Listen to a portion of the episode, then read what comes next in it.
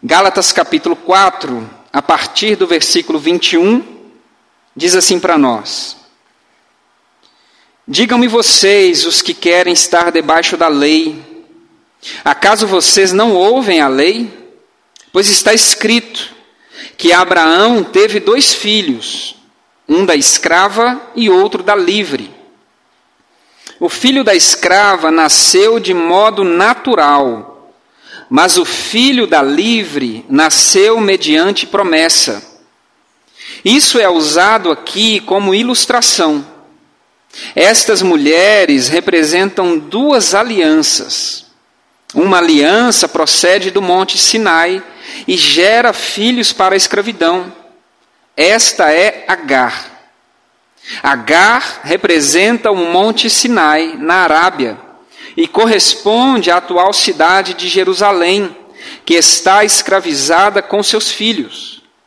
Mas a Jerusalém do alto é livre e é a nossa mãe, pois está escrito: Regozije-se, ó estéreo, você que nunca teve um filho. Grite de alegria, você que nunca esteve em trabalho de parto porque mais são os filhos da mulher abandonada do que os daquela que tem marido. Vocês, irmãos, são filhos da promessa, como Isaac. Naquele tempo, o filho nascido de modo natural perseguiu o filho nascido segundo o Espírito. O mesmo acontece agora. Mas o que diz a Escritura? Mande embora a escrava e o seu filho porque o filho da escrava jamais será herdeiro com o filho da livre. Portanto, irmãos, não somos filhos da escrava, mas da livre. Amém. Amém. Você pode se assentar. Saber a diferença e a relação entre sintomas e doença é fundamental para a nossa sobrevivência. Certamente você vai concordar que uma dor de cabeça é terrível. Terrível. Mas dor de cabeça não necessariamente é uma doença. Ela sinaliza que alguma coisa não está bem com você. É o que a gente chama de sintoma. Febre, tosse, dores no corpo, tantas e tantas outras outros indicativos, outros sinais que o nosso corpo dá, indicam para nós que há um problema. Então, saber a diferença entre uma doença, entre um problema, entre uma deficiência e os sinais que essa doença emite é fundamental para a nossa sobrevivência. Me lembrei de uma história ao longo dessa semana que me marcou muito. Durante a minha infância, eu conheci uma pessoa na minha igreja local, um homem chamado Marcolino, seu Marcolino, um homem de oração, missionário, um homem que era extremamente engajado na obra do Senhor. E ele sofria, desde de pequenininho, eu me lembrava dele, reclamando e sofrendo com dores no estômago. Então, sempre, sempre me lembrava dele na obra, trabalhando, muito engajado, generoso, mas sempre se queixando de dores no estômago, falando de azia, de queimação, sempre tomando bicarbonato constantemente, muitos e muitos outros remédios para cortar a azia, a queimação. E nós da comunidade, né, nós porque eu também era, né? Eu sempre me, me lembrava de pessoas dizendo para ele: procura um médico. Não, isso é só azia mesmo. Eu sou muito ansioso. É gastrite. E o tempo foi passando. Passaram-se meses, passaram-se anos. Até que um dia a medicação que o seu Marcolino tomava já não estava dando conta mais. Um dia ele chegou num ápice de tanta dor, tanta dor, de que a ponto de desmaio foi levado às pressas ao hospital. E chegando no hospital, constatou que ele, na verdade, tinha câncer no estômago. E já estava num grau muito avançado, a ponto de não se ter mais o que fazer. Poucos dias depois desse episódio, poucos dias mesmo, ele faleceu.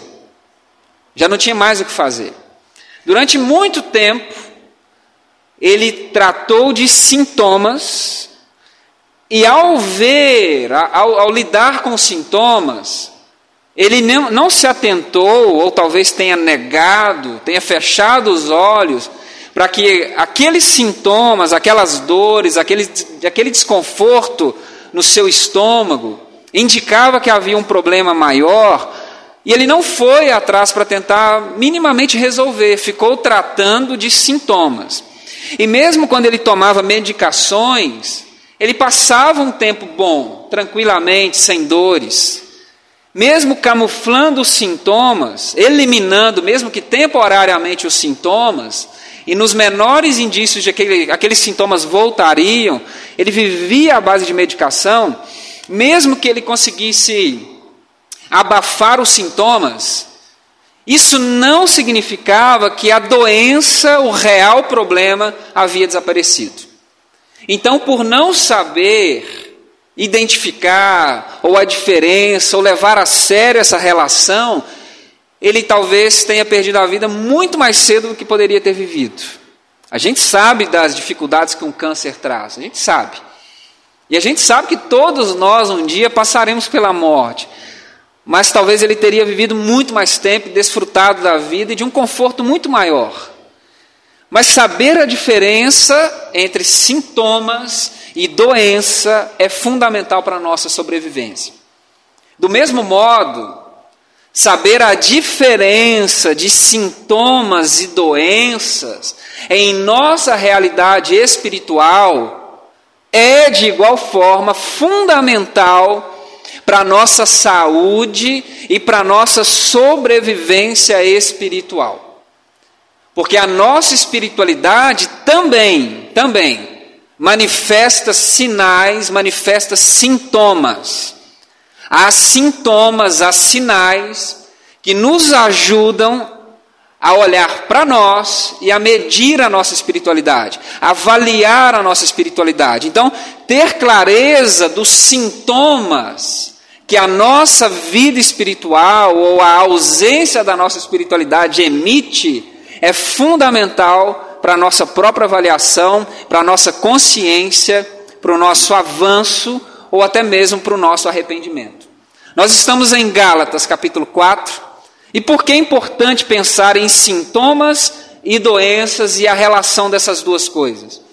Porque a carta de Paulo aos Gálatas, ela na verdade é um é chamado, é um convite é um alerta que o apóstolo dá a esta comunidade, naturalmente a nós hoje.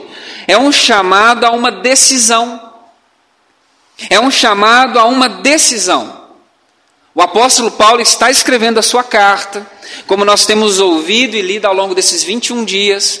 Mas o tempo todo fica nítido para nós que o apóstolo Paulo, ao alertar a comunidade dos Gálatas, ele espera e conclama essa comunidade para que ela tome uma decisão. E por que tomar uma decisão? O alerta que Paulo faz aos Gálatas é muito pontual. Há duas formas, há dois jeitos de vivermos o nosso relacionamento com Deus. Paulo está dizendo há duas formas, há dois jeitos de nós vivermos o nosso relacionamento com Deus. Um é o que eu apresentei para vocês, que é o jeito correto. E por que é o jeito correto? Porque é o jeito que de fato frutifica, é o jeito que de fato agrada a Deus, e é o jeito que de fato vai nos conduzir para desfrutar de uma vida eterna. O outro jeito pode até parecer saudável, pode até parecer bom, pode até parecer que é a mesma coisa, mas o final desse caminho, mesmo que ele tenha uma aparência de espiritualidade, ele na verdade conduzirá para a morte. E do que, que Paulo está falando? Paulo está dizendo aos Gálatas, está dizendo a nós, que ou nós podemos viver o nosso relacionamento com Deus, baseado na graça de Deus ou baseado na lei? Baseado na graça de Deus ou baseado na lei? Pastor, o que, que isso significa? Nós estamos eh, nesses 21 dias falando disso. O que, que isso significa? Você vai se lembrar que o apóstolo Paulo, nas suas pregações, no seu engajamento missionário, ao transitar pela região da Galácia, ele vai plantando diversas comunidades cristãs. E ao fundar essas comunidades, o apóstolo Paulo, como esse pregador da graça de Deus, ele fundamenta essas comunidades a partir do evangelho da graça. Qual é o evangelho da graça? Deus nos amou. Deus tem um projeto para todos nós, que é salvar o mundo, nos transformar em nova criatura, fazer de nós pessoas que agradem a Deus. Deus está de braços abertos para nos receber, para nos fazer filhos, filhas de Deus. Tá, Paulo, tudo bem, mas como isso é possível? Creia de todo o seu coração em Jesus Cristo. Viva esse relacionamento baseado nos méritos de Cristo. Confie de todo o seu coração no que Cristo fez por vocês. Entendam que vocês serão filhos, filhas de Deus por aquilo que Ele fez. Então abra o coração e creia. Então a comunidade, as comunidades da Galácia, os Gálatas, estão fundamentados numa mensagem. Qual mensagem? Deus nos ama. E nós somos feitos filhos de Deus a partir do que Cristo fez por nós na cruz. O que nos compete então? Crer de todo o nosso coração, entregar a nossa vida a Ele, de todo o nosso coração. O que mais a gente tem que fazer? Nada, creia, creia. Dedique a sua vida a esse relacionamento, queira estar perto dele, como cantamos aqui, queira conhecê-lo. Tá, mas eu tenho dificuldades, Paulo. Há situações em mim que Deus não agrada, Ele sabe. E o que, que eu faço com isso? Entregue-se a Ele, porque Ele transformará você. A transformação vem dele. Então creia, se entregue, se lance, permita que Ele conduza você e Ele fará em você a obra que Ele deseja. Passa-se um tempo, o apóstolo não está mais nas regiões da Galácia, continua a sua missão, e a igreja da Galácia sofre um problema. Alguns pregadores itinerantes, inconformados com a mensagem de Paulo, começam a se infiltrar nas comunidades da Galácia, trazendo o que o apóstolo Paulo vai chamar de um outro evangelho, mas que na verdade não é evangelho coisa nenhuma, porque quem dá ouvidos a essa outra pregação está, na verdade, retrocedendo.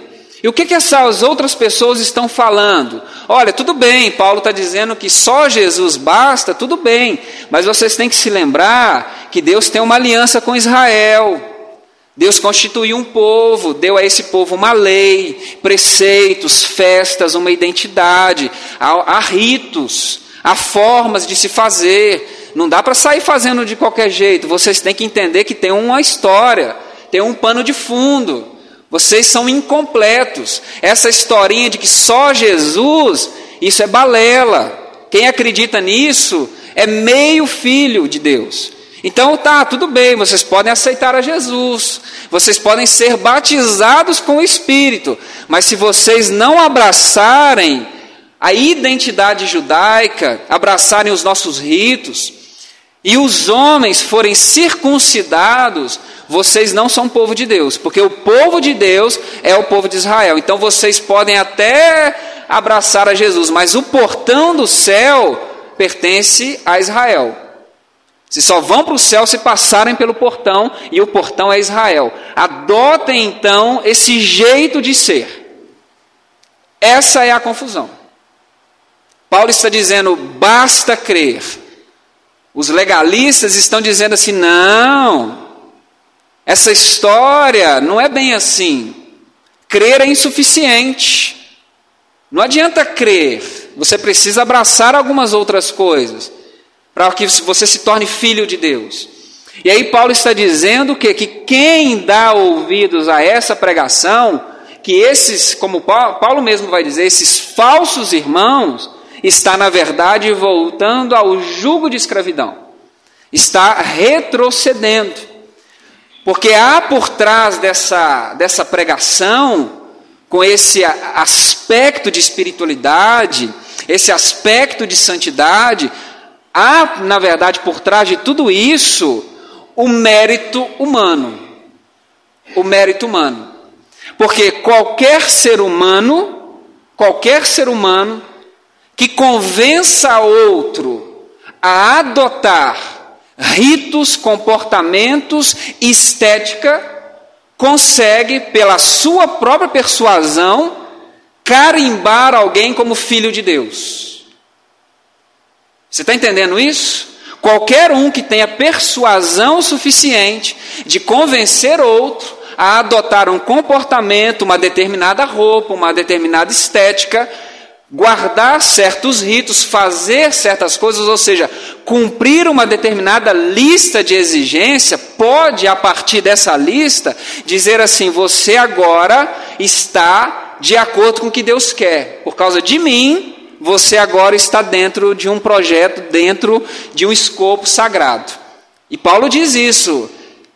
Cuidado, porque o que esses, na verdade, querem é gloriar-se em cima de vocês. Olha quantos nós convencemos de serem circuncidados.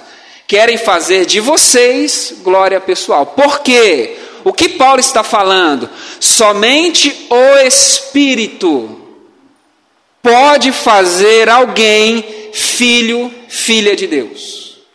É isso que Paulo está falando. E como eu posso me tornar filho, filha de Deus? Frequentando a igreja, Paulo vai dizer assim: não. Dando dízimo, pastor? Não. Participando da ceia? Não. Ah, então tudo isso é descartável? Não, você não está entendendo. Você pode estar em todos esses espaços, obedecer todos esses ritos, e não necessariamente receber o Espírito Santo por causa disso. O que Paulo está falando é: o Espírito lhes foi dado porque vocês creram numa mensagem. E aí agora vocês, começando pelo Espírito, querem continuar essa obra de aperfeiçoamento obedecendo regras obedecendo regras. Vocês ficaram loucos? Vocês começaram pelo Espírito e agora querem continuar pelo próprio mérito? Não confundam as coisas. Não confundam as coisas. Então, Paulo está dizendo isso. E para que os Gálatas entendessem o significado disso, ele traz da tradição, ele traz da memória de Israel uma história muito importante, a história de Abraão a história de Abraão. E que episódio ele traz? Esse que nós lemos.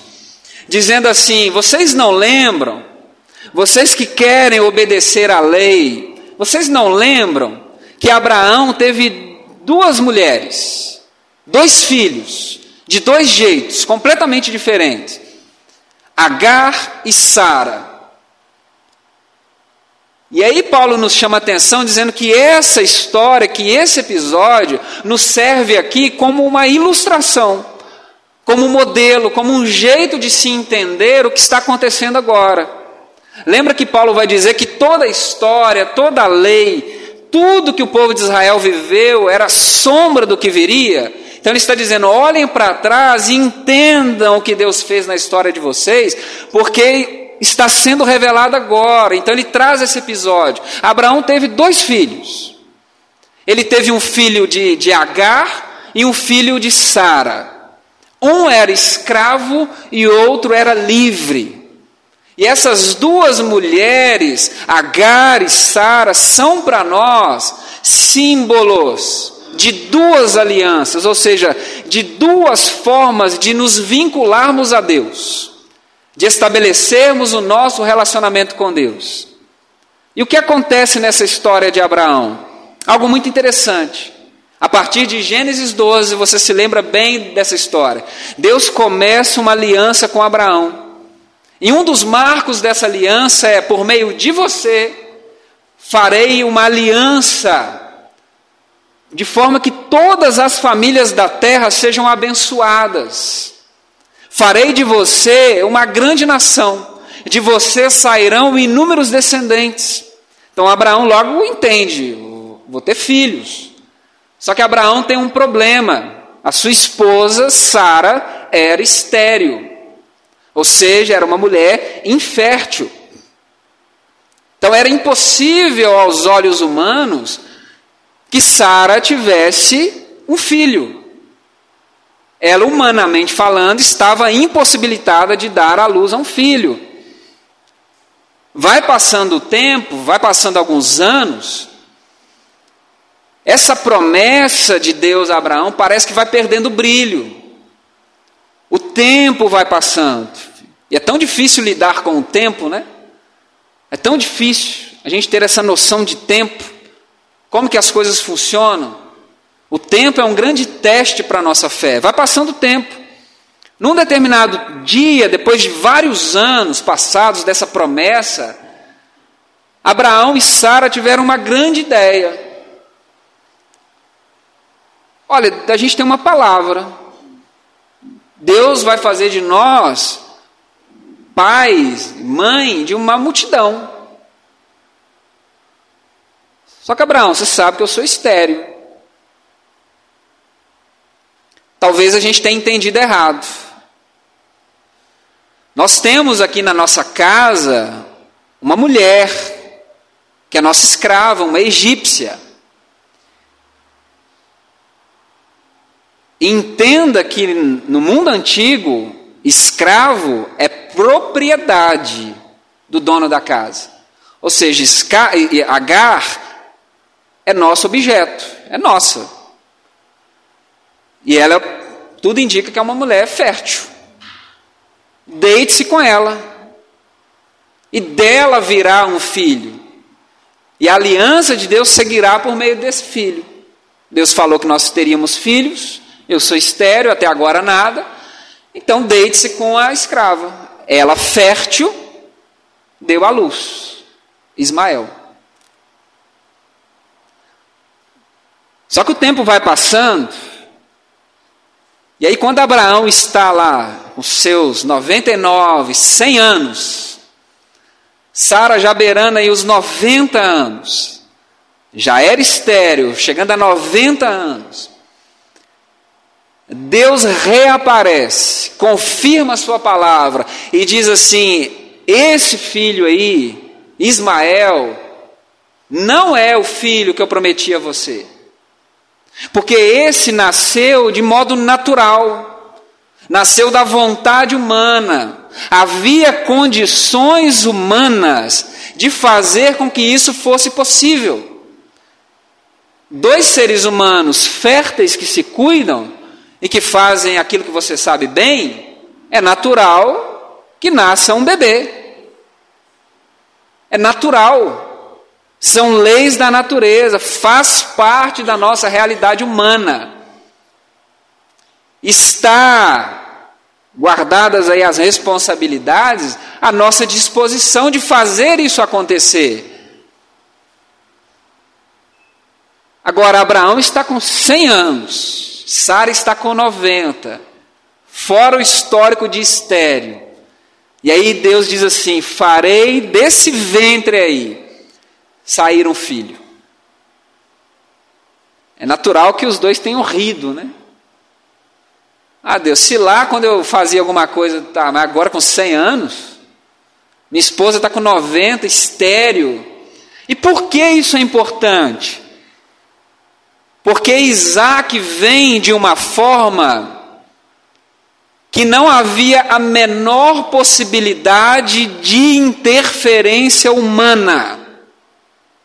Por isso dizer que Isaac é um filho de uma palavra, de uma promessa, porque Ismael nasce de uma forma humana, do desejo humano, de uma intenção humana.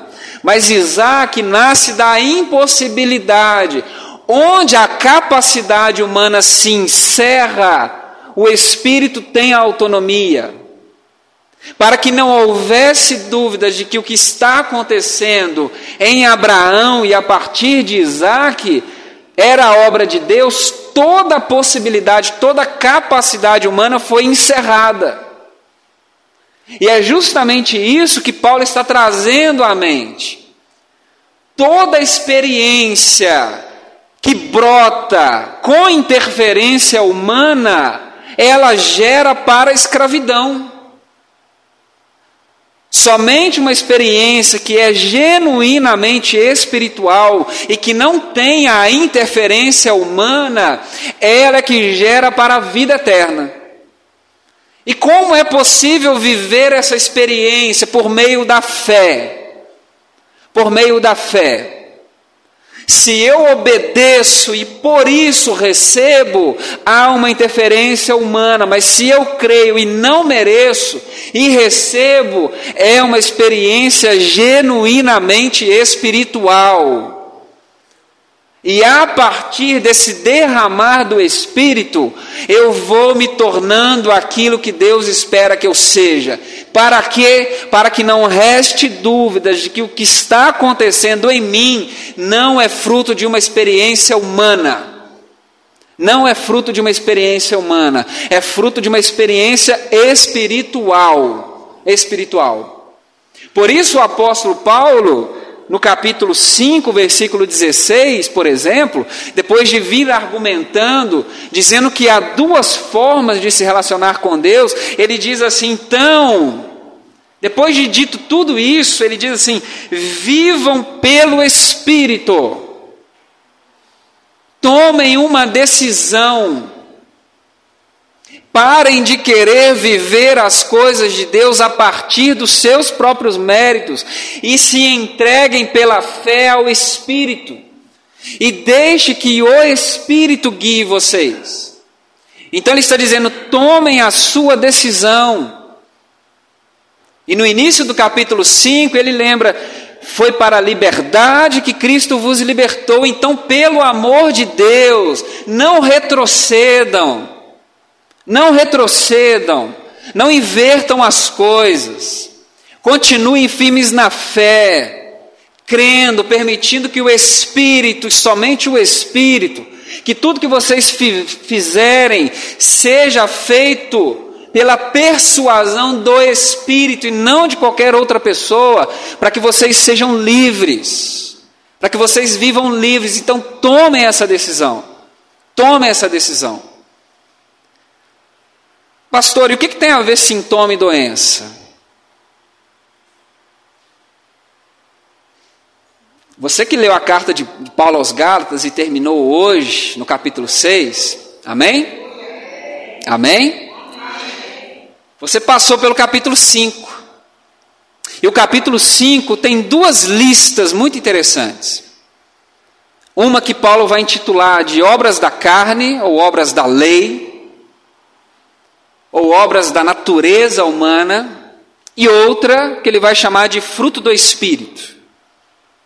Fruto do Espírito. Por que, que essas listas são importantes? E por que elas estão aqui? E como nós devemos olhar para essas listas? O que Paulo descreve aqui são sintomas, sinais sintomas, sinais, consequências daquilo que verdadeiramente guia o nosso coração. O que Paulo está dizendo? Decidam, saiam de debaixo da lei ou não entrem debaixo da lei e permaneçam no Espírito. Permaneçam no Espírito, tomem essa decisão. Então, como se Paulo dissesse assim, para que vocês entendam e avaliem bem como está a espiritualidade de vocês, ou como vocês têm se relacionado com Deus, para que vocês tenham essa decisão com clareza, observem. Observem. Porque quem confia na sua própria carne, nos seus próprios méritos, Quem tenta por si só guiar a sua vida, ou na força do seu braço transformar a si mesmo, tornar-se pelos seus próprios méritos merecedor daquilo que Deus tem para fazer, são pessoas que podem até camuflar, mas na verdade manifestarão obras muito claras: imoralidade sexual, impureza, libertinagem, idolatria, feitiçaria, ódio, discórdia, ciúmes, ira, egoísmo, dissensões, facções, inveja, embriaguez, orgias e coisas semelhantes. O que Paulo está dizendo é que pessoas que tentam viver um relacionamento com Deus baseado no seu próprio mérito, na sua própria força, no seu próprio braço, colherão o que a carne, o que a natureza humana tem para oferecer. Manifestarão sintomas claros, claros. Então o que Paulo está dizendo aqui a princípio é: olhem para as obras de vocês. Porque uma pessoa que é guiada pelo Espírito, ao contrário, ela também tem sintomas naturais. E eu gosto particularmente da palavra fruto. Fruto. Porque toda árvore que é frutífera, no tempo certo, do jeito certo, conforme as leis naturais corretas, ela frutifica. Eu nunca passei por aí e vi, um, por exemplo, uma laranjeira gemendo e, e se contorcendo para dar fruto. No tempo certo, do jeito certo, se as condições daquela árvore são ideais, no tempo certo você vai chegar numa laranjeira e lá terá um, uma linda laranja para você, para que você colha fruto. Porque uma vida guiada pelo Espírito naturalmente frutifica. Assim como você espera colher uma laranja de uma laranjeira, você colhe frutos espirituais de uma pessoa que vive guiada pelo Espírito. Quais são os frutos de uma pessoa que vive pelo Espírito? Amor, alegria, paz, paciência, amabilidade, bondade, fidelidade, mansidão, domínio próprio. Contra essas coisas não há lei. Ou seja, mesmo que legalistas queiram menosprezar a espiritualidade de vocês, a ética que o Espírito Santo proporciona em vocês é um argumento irrefutável para uma acusação infundada de um legalista. Vocês estão entendendo a seriedade disso? O que o apóstolo está colocando aqui, na verdade, não é uma lista de quem está na igreja e de quem está fora da igreja.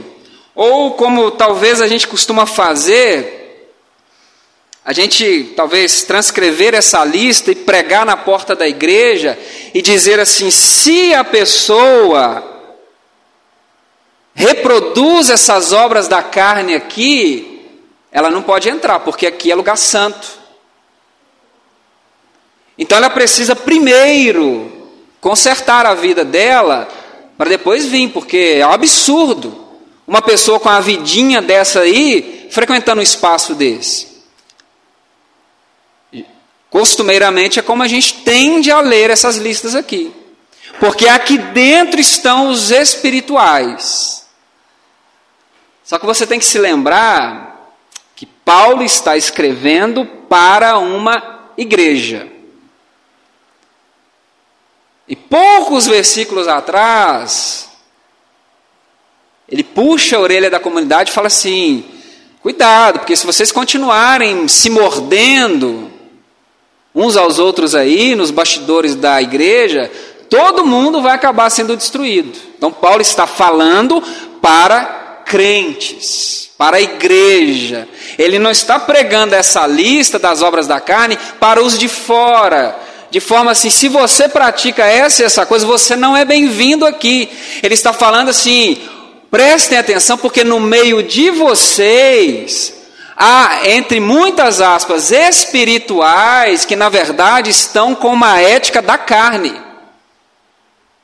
Eles têm um discurso, eles têm uma estética, eles lavam as mãos, eles são circuncidados, eles guardam as festividades, eles fazem tudo bonitinho, usam as roupas judaicas, mas eles são carnais.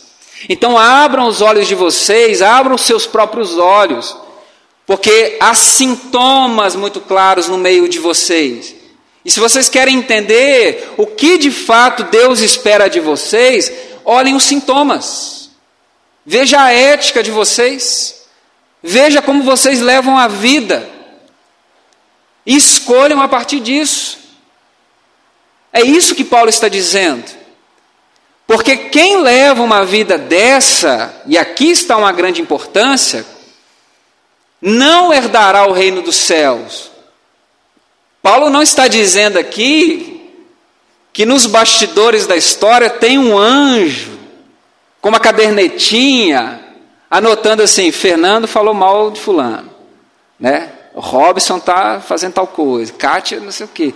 Aí no final dos tempos lá, o anjo contabilista vai abrir a cadernetinha dele e vai fazer som. Quantos pecados você teve?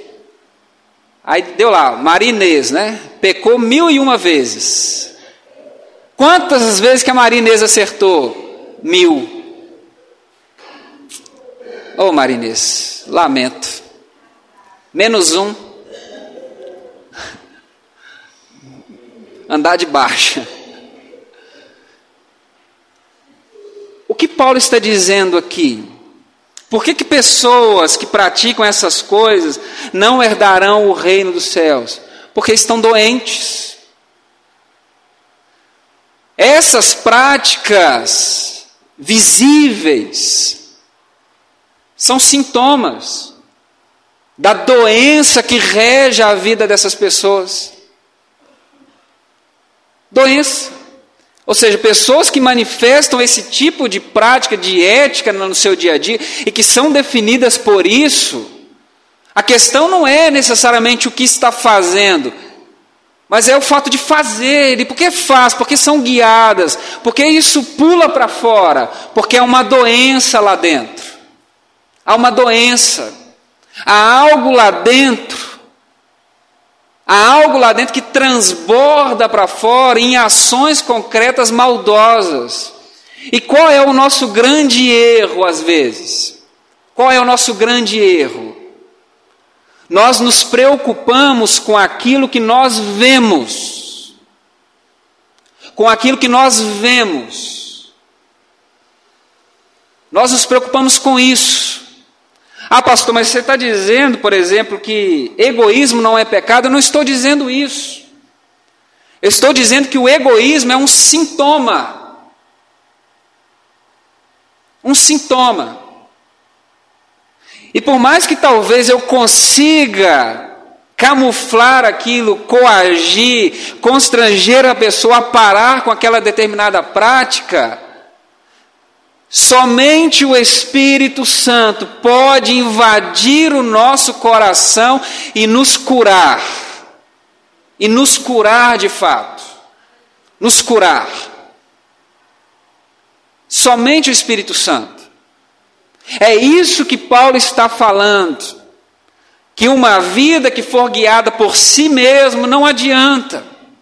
Não adianta camuflar, não adianta que tenha apoio, que tenha ajuda, constrangimento, forçação de barra, exposição, vigilância.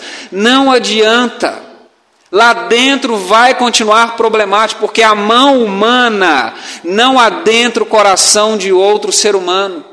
Eu não dou conta nem do meu coração, quem dirá do de vocês. Então o que Paulo está falando, vejam como tem sido definida a vida de vocês. Quais são as práticas que definem vocês? Qual é a ética que guia vocês? Vocês são guiados, por exemplo, pelo amor, pela paz, pela alegria. Vocês são amorosos, generosos, ou que guia o coração é o ciúme, a ira, a intriga, o descontrole em todas as áreas da vida. Então olhem para isso e decidam. Ou permaneçam firmes no Espírito e continuem crescendo, ou voltem desesperadamente para o Espírito. Porque somente uma vida no Espírito agrada ao Senhor. Somente uma vida no Espírito. Então o que Paulo está falando? Escolha a verdadeira e única aliança, a aliança da graça de Deus, para que vocês vivam eternamente eternamente. Você deseja ser guiado pelo Espírito? Você deseja que a sua vida seja uma vida reconhecida pelo fruto do Espírito? Convido você a se colocar de pé nesse momento. Convido você a se colocar de pé. Nós estamos encerrando hoje, como você ouviu, a nossa jornada e a nossa série Livres. O Senhor tem uma palavra de liberdade para nós. O Senhor tem uma liberdade para nós que só a graça de Deus pode fazer.